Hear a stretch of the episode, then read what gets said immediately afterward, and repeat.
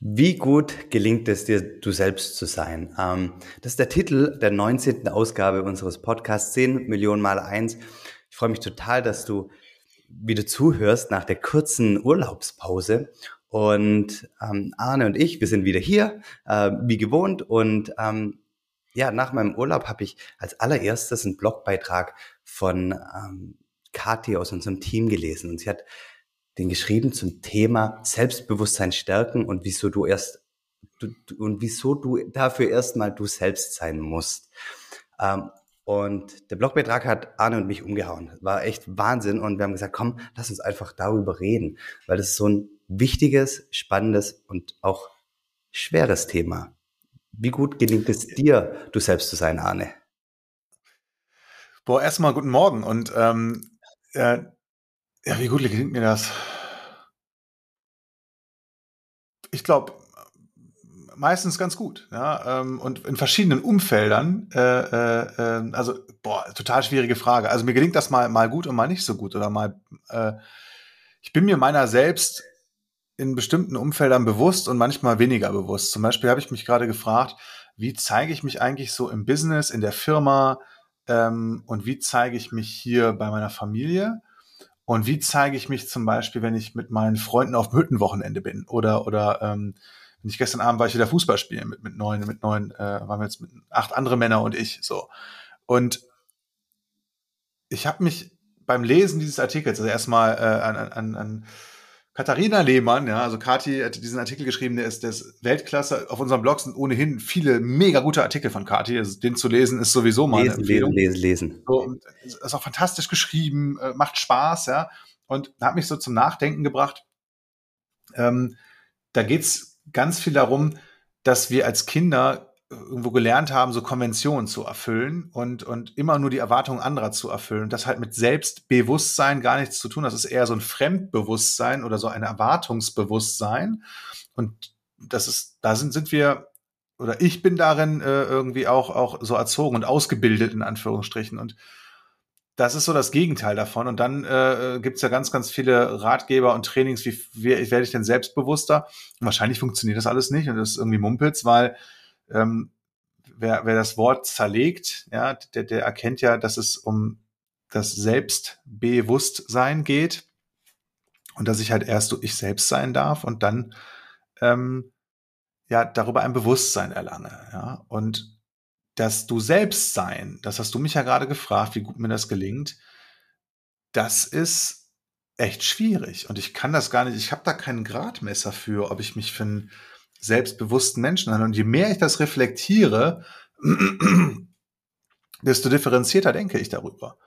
Ähm, also ich bin auf jeden Fall ein Mensch, also ich spiele auf jeden Fall in verschiedenen Umfeldern verschiedene Rollen.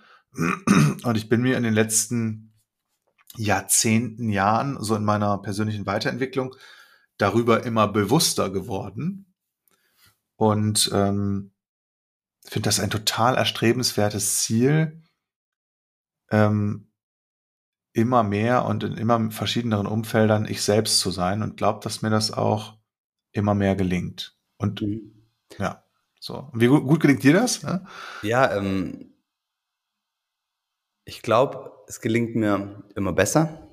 Ähm, ich glaube, es war nicht immer so und also meine Reise so mit der Persönlichkeitsentwicklung und des Selbstbewusstseins hat, würde ich mal sagen, so vor sechs, sieben Jahren begonnen. Und wenn ich jetzt die Zeit von heute mit damals und, und, und ähm, ähm, ja noch früher vergleiche, also wie ich als Teenager war, hat sich da ganz viel getan. Ähm, um ein Beispiel zu geben, ich, ich, ich bin ein introvertierter Mensch. Ich mag es eigentlich, ähm, ich, ich brauche viel Ruhe.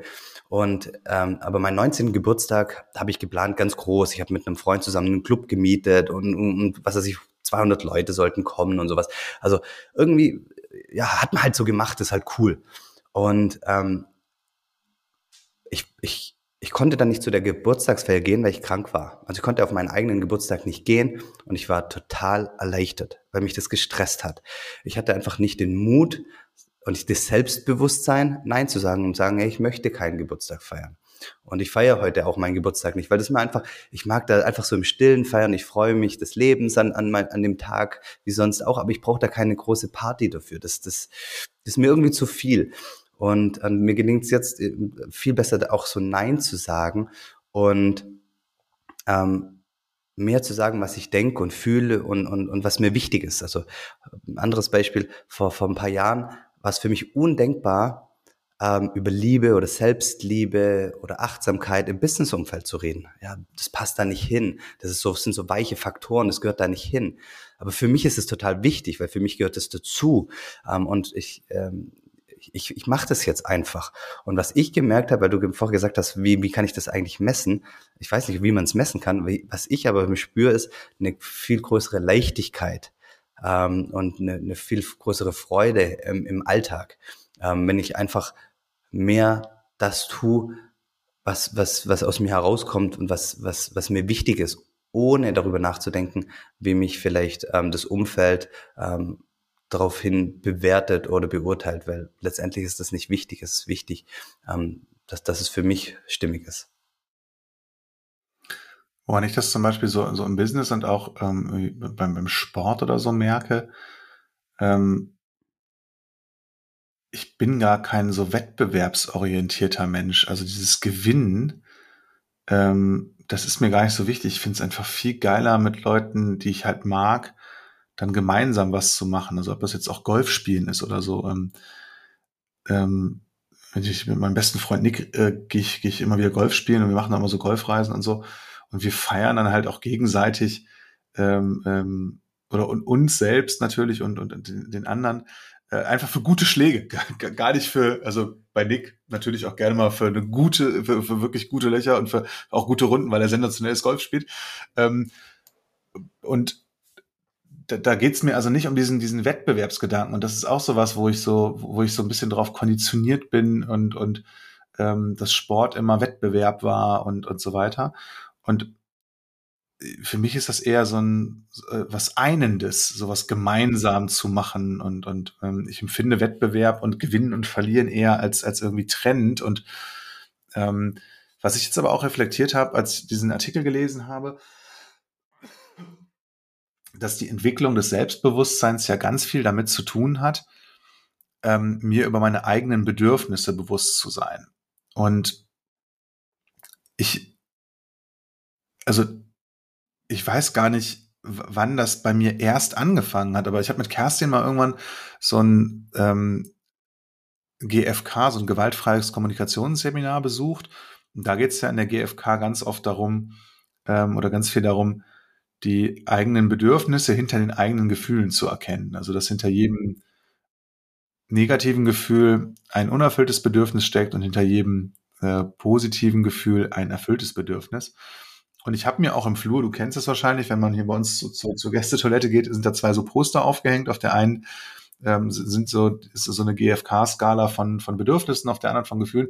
Und ich bleibe da auch immer wieder dran stehen, weil ich merke, ähm, dass ich gar nicht so viel Zugang dazu habe, also zu meinen Bedürfnissen. Und meine Gefühle auch nicht so richtig differenziert beschreiben kann. Das klappt immer besser. Ja?